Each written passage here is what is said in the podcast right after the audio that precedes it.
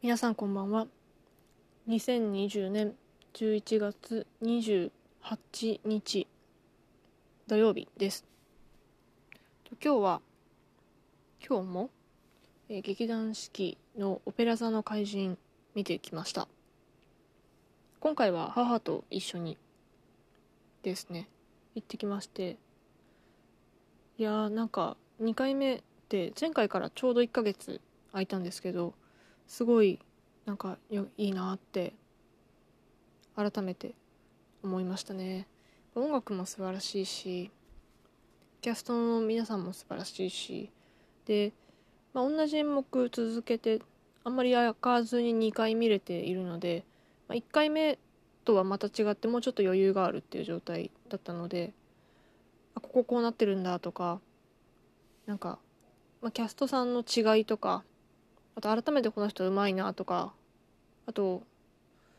まあ、違う前回もう出てたんでしょうけど、まあ、今回改めて発見するこの人うまいなっていうアンサンブルの人を見つけたりとかそういうのの時間をだいぶ取りながら見てましたね。うんやっぱり劇団四季日本のミュージカル数々結構見てますけど劇団四季のやってるものはやっぱ次元が違って素晴らしいなと思いますね。基本的に、まあ、あのロングラン前提で作られているのでセットの作り込みっていうのももちろんすごいですしで役者さんもなんだろう、まあ、回を重ねて良くなる人ももちろんいたりするんですけど、まあ、世界でもうトップクラスなのかな。日本では間違いなく本当にトップ。の一握りの方々なんだなって思いますしうんなんかやっぱすごいなって思うですね。で今回ファントムが前回と違うラウルも違ったかなと思うんですけどそうですね。ファントムはまあ前回の人の方がなんだろうな声のなんだろうえー、ロサって言ったらあれなんですかね？余韻とか甘い甘さ？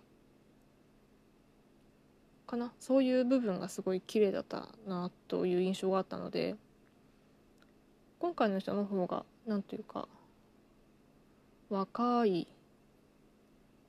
若いのかな？なんかちょっとそういうおじさん味のないっていうんですかね？そんなような印象は受けましたね。うん、やっぱりこうミュージカルに行くと自分の感性すごく刺激される部分が多いので